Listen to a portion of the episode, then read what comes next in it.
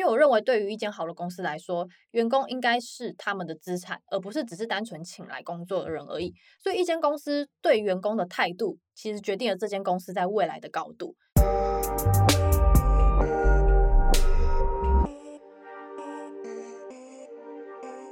现在时间是十一月一号下午三点整。您现在收听的是《深 V 一口气》。Hello，大家好，我是瑞娜。那这一集又是我自己在那边自言自语的时间。好，那这一集的主题呢，主要是想要聊聊有关工作离职这件事情。那为什么会想要聊呢？其实是因为之前有一个《镜周刊》的记者有来访问我，就问我说：“诶，为什么我会想要离开之前的工作？”因为认识我比较久的人，大家就知道，其实我之前是在当空服员。那空服员对于某些人来说，其实是一个呃蛮梦幻的工作，就很多人可能会想破头，就是想要得到这份工作。那为什么我既然都已经得到了，仍然想要离职呢？不过其实我在做这个工作之前，还有做过其他工作。那我。每一次离职的时候，都有一个非常明确的省思点，所以今天聊聊离职这件事情的时候，我也会以我自身的例子为出发点，给大家一点建议。我相信大家在职场上一定都会遇到很多不如意的事，然后常常就会想要离职。但是我们大家都知道，就是你不管再怎么离职，没有任何一份工作是完全百分之百完美的。就算是矽谷那些超级公司，什么 Apple 啊、FB 啊、Microsoft。都还是没办法达到，就是你想要百分之百完美的要求。OK，所以我们就一定要在我们的工作上面取舍。好，大家想看嘛，我们每次去应征一份工作，都是那么的努力，那么的希望能够被录取，然后准备了那么多的可能文件啊，或是经历等等。但为什么我们在离职的时候就很随便的就离职了，而不是就是思考过很多很多的很多的事情？因为我个人认为，就是如果你没有好好思考你离职的点是为了什么，那么你到下一份工作还是会一样，因为你可能从来都没有想过说要从工作上面得到什么嘛。你可能就觉得哦，我就跟一般人一样，有一份工作能够养家活口，然后上下班这样就好了。但是这个跟感情问题很像，你可能就觉得啊，反正我就有一个女朋友，一个男朋友，然后最后可能就结婚，就这样。但是从来没有问过你自己，说你到底想要从感情这段关系上面得到什么？OK，所以呢，我觉得在审思离不离职之前，最重要一件事情是，你要先去搞清楚自己到底想要从工作上面得到什么。那我知道一定会有人说，那你在说什么废话？工作当然就是为了薪水啊！哦，我当然知道薪水非常重要，这是一个最最最 basic 的一个条件。但是很多高薪的人，他们会去放弃自己高薪的工作，然后转而去做自己想要的事情，对不对？而且这样的人不占少数，因为我自己就是啊，我之前做空服员，薪水其实是蛮高的。那为什么我会愿意放弃这个工作，然后去做其他的工作呢？但好像在听我们节目的各位，你有一天一定也会遇到一样的情况，就是你离职已经不只是为了追求薪水而已，你离职可能是为了追求更高的自我实践。那首先，我们就先来从一份理想的工作会有哪三大要素构成来说起好了。首先，第一个一定就是薪水嘛。不过在薪水方面又有两大面向可以讲，等下我们就来探讨。第二个的话呢，就是成就感与认同感。基本上，如果你能在你的工作上面得到这个的话，那么基本上你是不太会想要离开这份工作的。好，再来的话呢，就是职涯发展性，也就是这份工作对于你的未来有没有任何的帮助。那我们先从最多人在意的薪水这件事情来讲起好了。薪水最最最基本，当然不外乎就是要 cover 掉你的生活开销，以及维持你的生活品质嘛。所以很多人在离职之前一定会想说，诶，如果我离开这份工作，到了下一个工作，那下一份工作能给我一样多的薪水吗？然后我觉得大家不要单纯的以我需要多少钱来去衡量你的薪水，而是你应该要换个方向想，是我值多少钱。因为说难听点，如果你的基本生活开销就只需要五万或是四万六万，那么赚十万赚十一万对你来说其实是差不多的。因为说实在，现在有很多劳力活的工作，完全可以满足你所需要的那个金额嘛。像不是有媒体报道说，诶，送 Foodpanda 或是 Uber Eats。一个月最高可能可以得到十万块之类的哦，这样子的工作其实真的很多。我觉得大家应该要开始想说，你值多少薪水，而不是对方给你多少薪水，你就虚心接受这份薪水哦。那你之后在升职或者在转职的路上，你一定都会一直吃瘪。因为假如你是一个能力真的很好的人，那你可能会因为就是哦，反正我想要这份工作，我有薪水哦，差不多就可以，然后就进去。结果你就发现说，我可能付出了劳力啊，或是能力。其实跟我的薪水相比，好像 CP 值很低。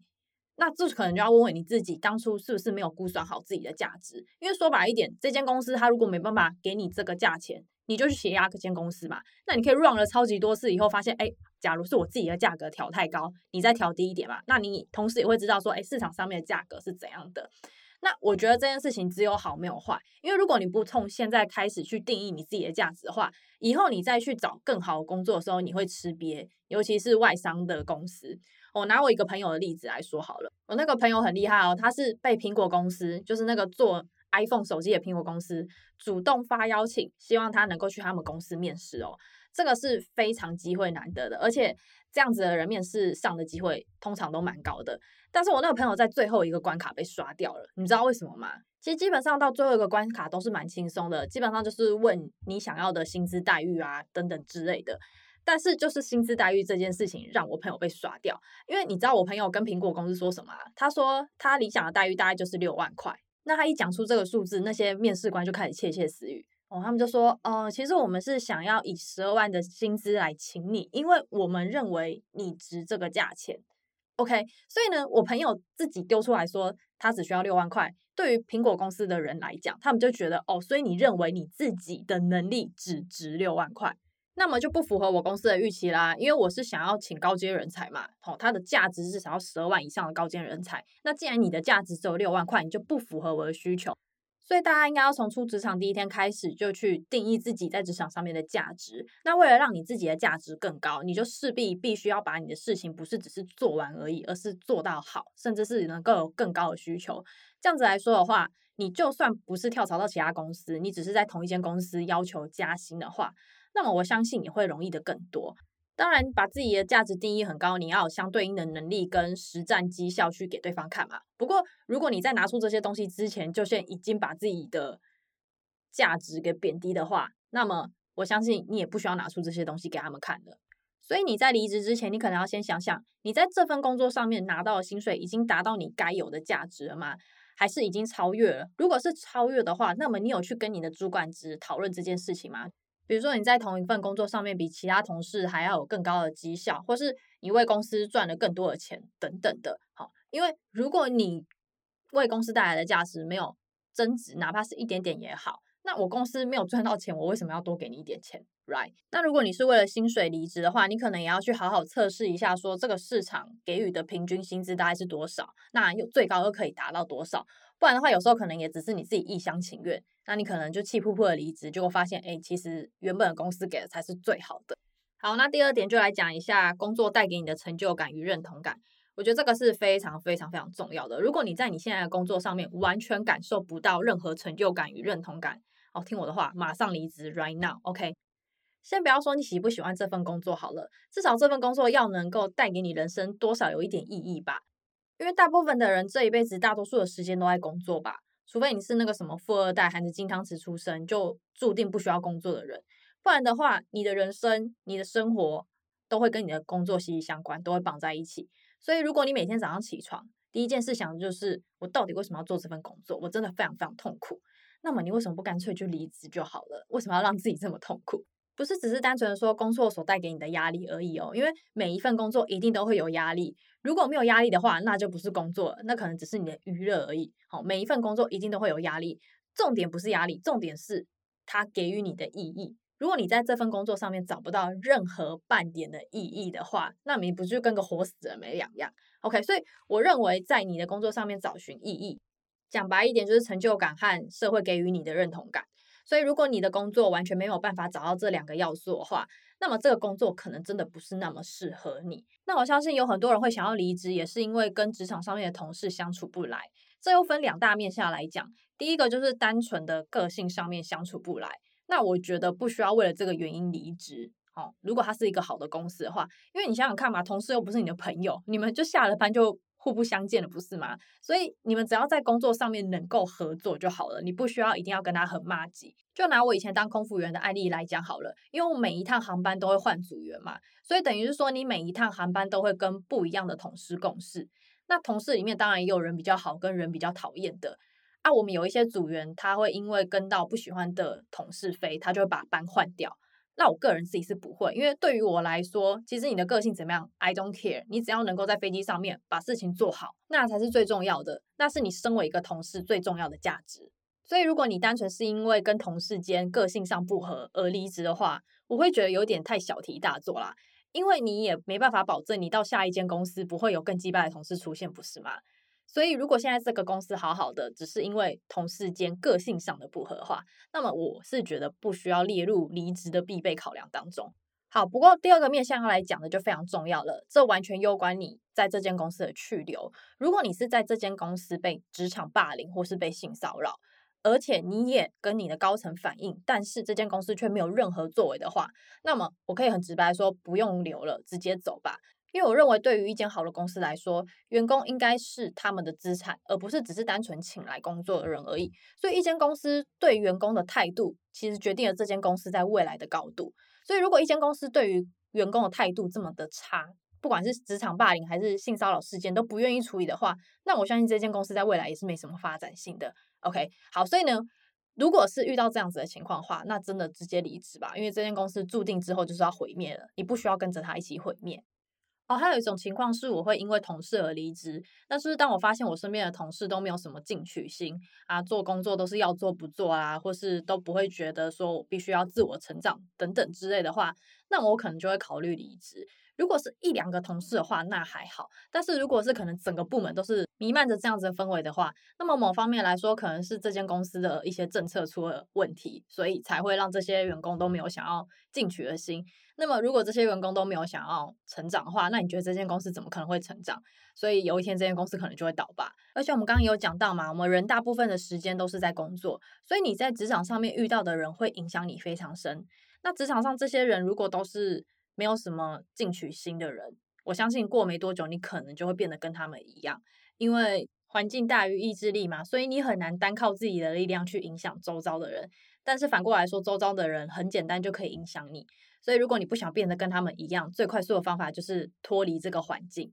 那我觉得成就感和被认同感这件事情，有时候很难一时之间去体认到。因为有些工作就是你可能要做了一段时间之后，才慢慢会浮现这样子的感觉，而且这两个感受是比较主观跟容易受情绪所影响的，所以我会建议大家至少工作个半年到一年以上，再去思考这两件事情，不然有时候可能会有一些误判出来。所谓的误判就是你可能只是单纯的还没有适应这个工作。那么在还没有适应的情况下，你当然很难去找到你的成就感跟归属感，因为你根本就还没有心力去找这些东西，不是吗？所以如果你是因为这两个原因想要离职的话，那么你可能要想一下，说，诶，你是已经够认识这个工作了吗？还是你根本就还没有适应它，还不知道这个工作真正的意义所在，所以你才会想要急着离职？就拿我自身的案例来讲好了，我当初考上空服员，做满三个月之后，就非常想要离职，每天都在喊着我要离职。因为空服员的工作其实蛮无聊的，就每天上飞机，然后可能送餐、卖免税，都是一样的流程，就非常缺乏创造性跟创意性，没有什么让你发挥你的创意的空间。所以对于我这种人来说，其实是很痛苦的。所以我那时候做满三个月之后，就一直很想要离职。但是大家也知道嘛，因为空服员是有跟公司签约的。所以，如果你是在合约期限内离职的话，你就必须要付违约金，而那个违约金的数字其实不小哦。而且，因为我之前的工作很忙，就是在当空服员之前的工作很忙，所以我其实没有太多自己的时间去准备这些面试考试。我是有花钱去上，就是类似空服员的补习班之类的。好，所以大家想想看嘛，我可能三个月都还没有回本我那些学费，结果就跑去跟我爸妈讲说：“哎，我现在要离职，因为我不喜欢这个工作。”然后。什么那个补习费有没还没回本？那可能这个违约金又需要可能爸妈帮忙出等等的，那这样听起来也太瞎了吧！所以我那时候就在想说，我要怎么去调试自己的心情？还好那时候同一间公司有个机师前辈有帮忙开导我，他说你不要一直想着这个工作很无聊啊，很制式化，可能对于未来没有什么发展性等等的。他说：“反正你就是必须要做三年嘛，不然你就是要赔违约金。所以你不如想想看，这三年间你可以利用你现在工作上的优势得到什么？换个角度来想，因为进来你就没办法离职，那你就想办法在这个工作上得到你想得到的。OK，那你竟然没有办法单纯的在这个工作上面得到成就感的话，至少你可以得到钱。”跟时间，因为空服员的时间其实是蛮弹性的。那在听完他的话之后呢，我就开始好好审视我现在面临的问题，以及我可以去做的事情。因为就像那位前辈所讲的，我现在的确就是拥有钱跟时间，一份稳定的工作，但是我没办法从这份工作上面得到做这个工作的意义。所以呢，我可能就必须要从工作以外的地方得到我人生的意义。哦，所以我就开始去学习各种事物，哦，包括可能去学咖啡师证照啊，或是去大学的学士后上数位音乐专班，因为我喜欢那个东西。到后来去学习投资，都是我在当空服员的这三年间努力去完成的事情，因为我想要让其他的事物去弥补我在工作上面没办法得到的。东西有趣的是，当我把成就感来源从工作转移到其他地方之后，我反而慢慢的能够从这份工作中体悟到一点意义。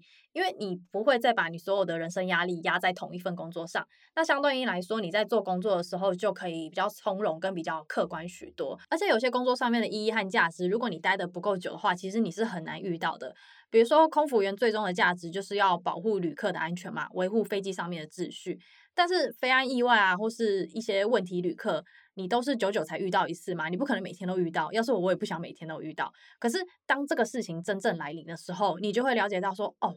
这一架飞机空服员是多么重要，跟多么具有意义。所以你就会渐渐的从你的工作上面得到成就感。不过这个事情，如果你只做两三个月，完全没有遇到情况发生的话，你是完全不可能去知道的。所以后面工作越久，我反而越没有想要离职。那最后是怎么强迫自己离职的？等下我们后面会讲。那继续来讲影响离职的第三大要素，也就是你这个工作有没有未来性。那最后分两大面向来讲，第一个就是你现在待的这间公司有没有未来性；第二个就是你现在待的这个职缺，你所做的这个职位有没有未来性。那公司的部分其实比较好去判断吧，你就看你的公司年终奖金有没有变多啊，有没有都在增财啊，有没有新的。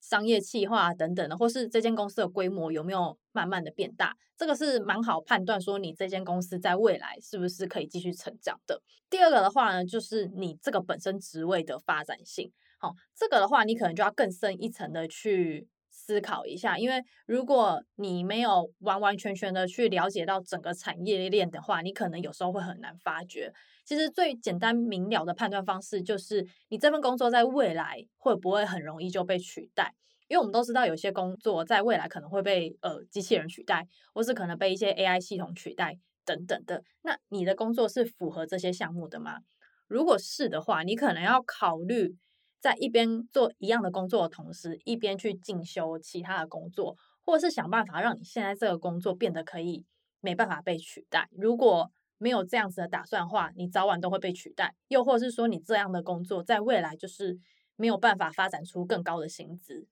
那有些人可能会说，我刚出社会选择工作，我要去大公司比较发展性，还是去小公司比较可以学更多东西？我觉得这没有一定的判断基准，因为你不管在大公司还是小公司，都一样有发展性跟可以学习的东西。而且有些人会说，我先踩大公司当跳板，去小公司就可能可以谈比较高的薪水。No No No，这完全是谬论，这完全是误导，好不好？小公司的人资又不是都是智障，他也是会去查的，好吗？最重要的还是你自己的能力是在哪边。所以我觉得你不管是要去大公司还是小公司，还是把自己该有的能力培训好才是最重要的。OK，那在讲完前面三个判断离职的因素之后呢，就来讲一下我自身的例子好了。我从出社会到现在，总共正式离职过两次。好，如果那些什么兼职啊不算的话，正式离职过两次。那我第一份工作的话是在旅行社里面当企划。其实，在旅行社里面的工作还蛮好玩的，虽然说压力真的很大。所以，如果你想要磨练自己职场上面的抗压性的话，就去旅行社就对了。你每天都要处理非常多就是鸡飞狗跳的事情。而且都是要跨国去处理，因为我那时候在海外部，好，所以呢，每天的生活其实都是一个新的挑战，你绝对不会无聊，好，因为就算是同一个团型，出团之后还是会遇到很多各种不一样的鸟事，像我那时候在旅行社的时候，就遇到过华航罢工，或是我那时候负责日本九州的景点，也遇到过火山爆发。还遇到过熊本大地震，结果把熊本城 给震垮了。领队还打电话给我说：“哎，怎么办？我明天景点要去熊本城，结果他现在垮了，我们要怎么办？”好，你就可能要紧急改景点啊之类的。其实压力是蛮大的，但是因为我是个喜欢追求刺激感跟喜欢挑战的人，所以在旅行社的那几年，其实我过得还蛮快乐的。那为什么我会突然想要离职呢？其实我那时候刚进公司的时候，就在想说：好，我进了一间大公司，我就在这边好好做，做到可能升到主管阶级，然后可能就一帆风顺等等的。直到我们部门有个新的同事进来，然后跟我们做一样的工作。那那个同事他其实进来的时候已经三十岁了。那他在这之前有去日本打工度假什么之类的，就也是做了很多他想做的事之后呢，才开始工作。但是你们知道吗？他的人生经历完全没有帮他的工作成效加分。就我们很常工作的时候，我还必须要帮他擦屁股，所以我那时候就不禁想，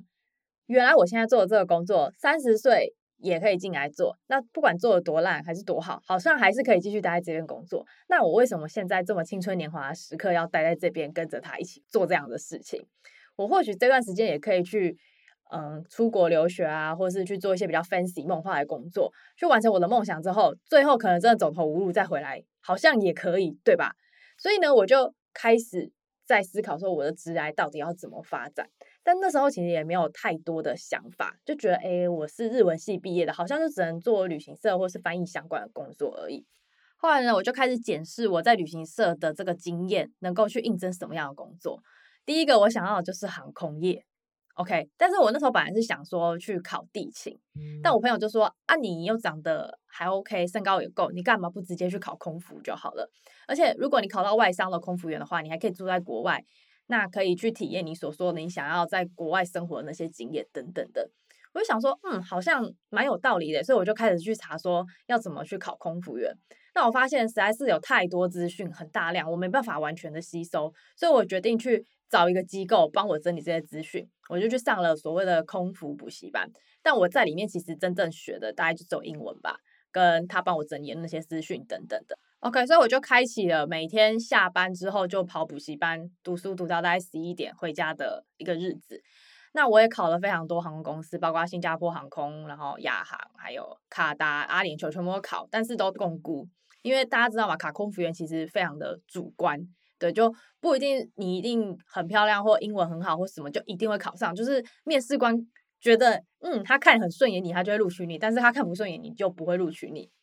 后来我才考到我现在的航空公司。那那时候大概也是经历了四个月的时间。那考上之后呢，我就马上离职了。OK，所以其实我第一份工作到我第二份工作中间的衔接期只有十三天而已，而且那时候超级快速，我还非常对不起前面公司的，因为前面公司。员工规定说，可能一个月之前就要提出离职申请，但是我从知道我录取到报到中间，航空公司只给我十三天的准备期，所以我真的没有办法。那时候我主管也有通融让我提早离职，那因为要在十三天之内交接，所以我们整个部门都非常的 鸡飞狗跳的在帮我做交接的事情。我那时候真的非常感谢他们。那也蛮开心，自己在公司的交情还不错，大家才愿意这样帮你。那直到现在，我都已经离职这么久了，那以前公司的人跟我现在都还有在联络。所以我在第一份工作离职前有两大目标，第一个就是我想要找到比现在的薪水还要高的工作，第二个的话就是我希望新的工作有多余的时间可以让我去进修，因为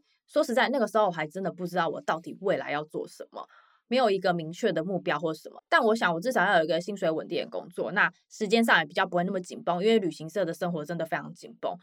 那每天你都是想着处理工作上面的事情，没办法好好静下心来思考说你的人生究竟想要什么。OK，所以这两个要点是我在第一份工作离职前先想清楚的。那我也依照这个目标去找到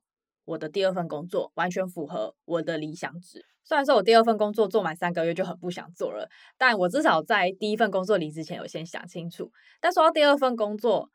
我那时候其实给了自己一个目标，就是正正式踏入这个工作之后，给了自己一个目标，那就是虽然说这个工作真的很无聊，但是至少钱很多，所以我就要想办法存到我人生的第一桶金。OK，那我有达成这个目标。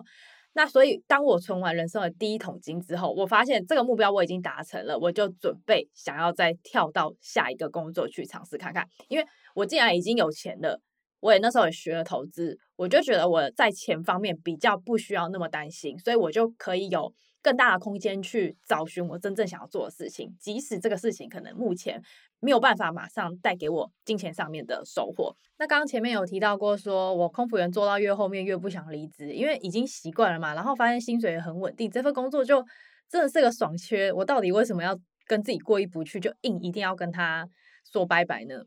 但我真的是跟自己做了无限次的对谈之后，才做下了这个决定。因为我告诉自己说，你当初设定好。你的职涯发展就是做满三年就要离职，所以如果我今天只是单纯因为生活安逸就不想办法离开自己的舒适圈，不想办法继续往自己想要的目标前进的话，那么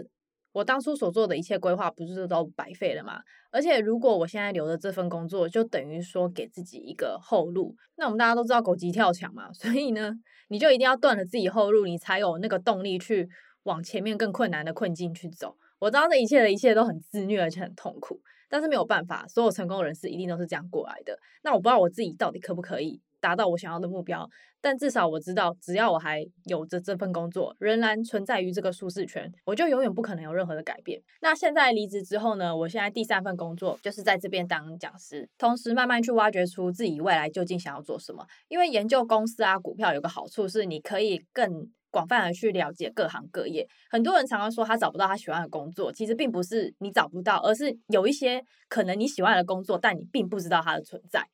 对，这个是我。那时候逛了很久的一零四人力银行，才发现这件事情。就很多工作很特别，好像蛮符合你的兴趣，但你可能不认真去找，你不会知道说，哎，原来有这个工作在哈。所以如果很多人不知道要做什么工作，你真的可以去人力银行，就直接浏览一大圈，或许你可能会发现一些新的想法，也说不定。好，以上就是我简短的个人经验分享。不过大家应该有发现，我不管什么时间点离职，我绝对不会让自己陷入到一个金钱匮乏的境地。我不管你今天要追求什么样的工作，都是先求生存，再求发展。如果你没有办法先把自己的生活给搞好的话，你影响的不只是你自己，而是你身边所有的人。所以今天我们所探讨这些有关离职的事情，前提是要先把自己能养好，再去做。OK，不要就是好像只会画一个大梦，但是实际上面现实的东西都不去顾。那如果你想要管好你自己的钱，第一步当然就是要先理财。不管你今天薪水多少，你都必须要理财跟投资，这样子你才可以在之后要转换跑道，或是你想要人生的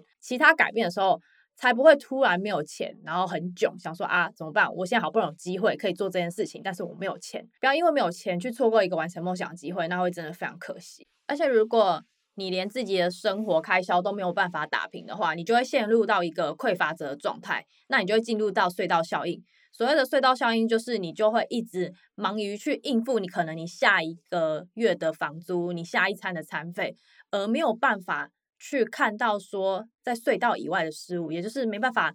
更有前瞻性的去看你未来所想要做的事情。这样子的人，你就这一辈子就只能。困在一个牢笼中，那你就永远可能只能做会让你变穷，而不是变有钱的事情。OK，就像有一个知名学者，他曾经讲过说，我们大部分的人因为工作太忙，薪水太少，所以常常都一直在忙于不重要但是很紧急的事情。但我们应该要做的是去做一些好像不是那么紧急但是很重要的事情。OK，好，所以大家不要忘了，在离职之前，最重要还是要想一下，说你自己自身的生活状态是不是可以 handle 住的，不然你就会陷入到隧道效应跟匮乏者的状态。那么你不管换了几份工作，都会一样的。我觉得大家要留多一点时间给自己，好好思考一下，你究竟想要什么，好好的认识一下自己。因为不管是工作、人生，还是感情、家庭等等的，最终都是以你自己的自我意识才是最重要的。这一集就分享自己的观点给大家，希望对大家会有一些帮助。OK，那非常谢谢大家收听我们节目，我们是深 V 一口气，我是瑞娜。如果你喜欢我们的节目的话，欢迎到 Apple Podcast 给我们五颗星的好评，并留下你宝贵的意见。另外，也不要忘记订阅我们的节目。另外，如果你是安卓手机的使用者的话，欢迎到 Google Podcast 上面订阅我们的节目。那如果你有任何意见的话，都随时欢迎可以用 Instagram 或是 Facebook 留讯息给我们。那我们下期再见喽，拜拜。